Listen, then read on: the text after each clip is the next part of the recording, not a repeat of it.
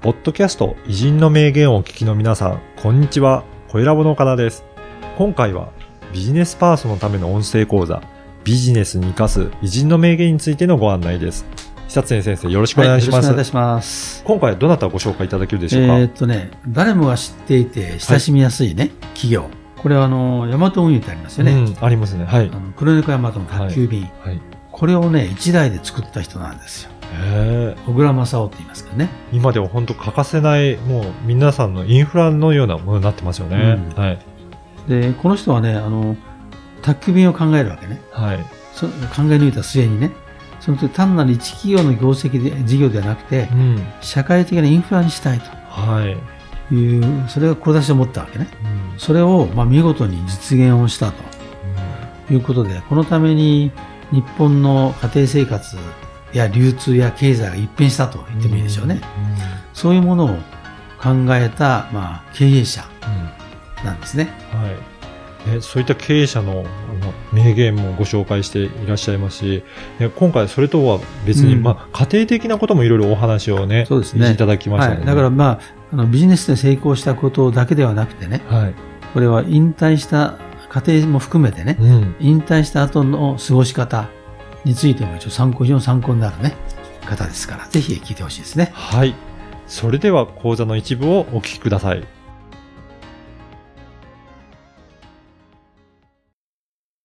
あの、ヤマト運輸うね、ん、黒猫ヤマト。クラウントガムですね、はい、これを作った人なんですけどね、はい、今、ヤマトっていう会社はね、ものすごいあの会社になってるんですけどね、うん例えば社員数はね、20万人。はい、営業収益1兆4000億円。はで、宅急便というのは今ほとんどのインフラになりましたよね。あ、そうですね、これね、17億個。ああ、ね。2016年現在だからもっと増えてしまうね。はい、それから4000店の、あのー集配の拠点がある。はい、 23万店の取り扱いがあると。1日500万個の接点がありうね。ん、で、もう3年前でもね、うん、 1日で地球50周というはい、もう考えただけでも恐恐ろしくなるようなね。これすごいことですよね。で、これを作ったわけですけど、うんあれがない時代はどうだったかというとう、んこれね、あの、自分の田舎になんか送るというの大変なんですよね。うん、そうですよね。うん昔は例えばあの、鉄道に行ってね、はい駅に行って、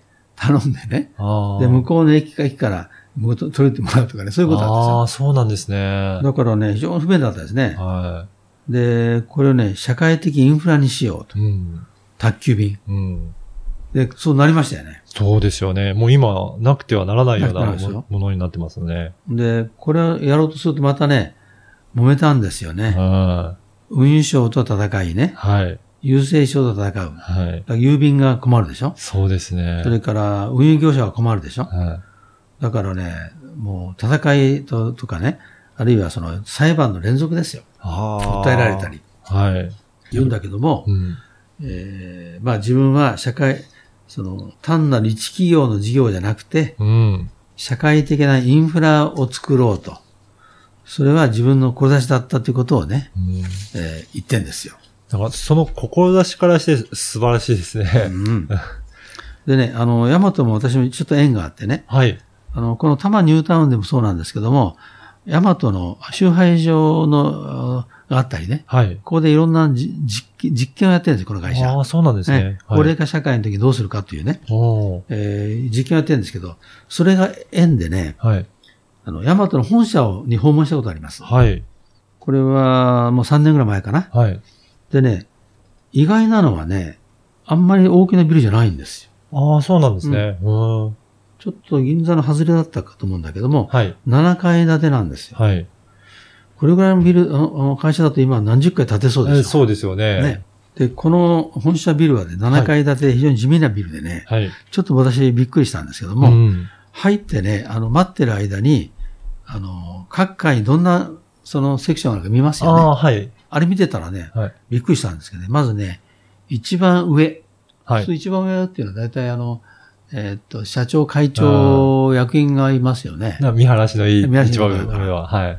ところが違うんですよ。はい。一番上はね、社員食堂でした。ああ、そうなんですね。皆さんが利用できる社員のうん食そ堂れなんのですね。トップは、7階は社員食堂。はで、次の6階がですね、あの、本社ね。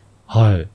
で、5階がね、労働組合ですよ。おー。だからこれ社員を大事にしようという思想の表れじゃないですかね。うんそこのね、ね、フロアのところを見てもわかりますね。だからそそういう会社はあんまないと思いますよね。ね。だから、あのー社員食堂がトップで、5階が労働組合だからね、うやっんぱりそういう思想が現れてるとはい。いうことなんで、これビルなんか作るときもね、よく考えたらいいですね。いかがだったでしょうかこのビジネスに生かす偉人の名言は約20分から30分ぐらいの音声講座で偉人の名言の解説やビジネスに生かすヒント、あとはおすすめの書籍や偉人間の紹介もしています。で毎週月曜日に久常先生のこの音声講座がメールでお届けいたします。で会費は月額2000円ですので1ヶ月で4回も久常先生のビジネス講座を受講できるので、まあ、大変お得な値段となっておりますね。ぜひ会員になっていただければと思います。で、さらに会員の方には、このビジネスに生かす偉人の名言専用の Facebook グループへの参加が可能となりますので、ぜひ会員同士の交流はもちろん、先生への質問も直接いただけるバンドとなっておりますので、参加いただければと思います。詳しくは説明文にある番組サイトの URL からチェックしていただければと思います。そしてなんと、今お申し込みいただけると、2回分が無料で聞けるキャンペーンを実施しています。こちらも URL からお申し込みいただければと思います。久瀬先生、最後にポッドキャストリスナーに向けてメッセージをお願いします。はい、それでは音声講座でお会いしましょう。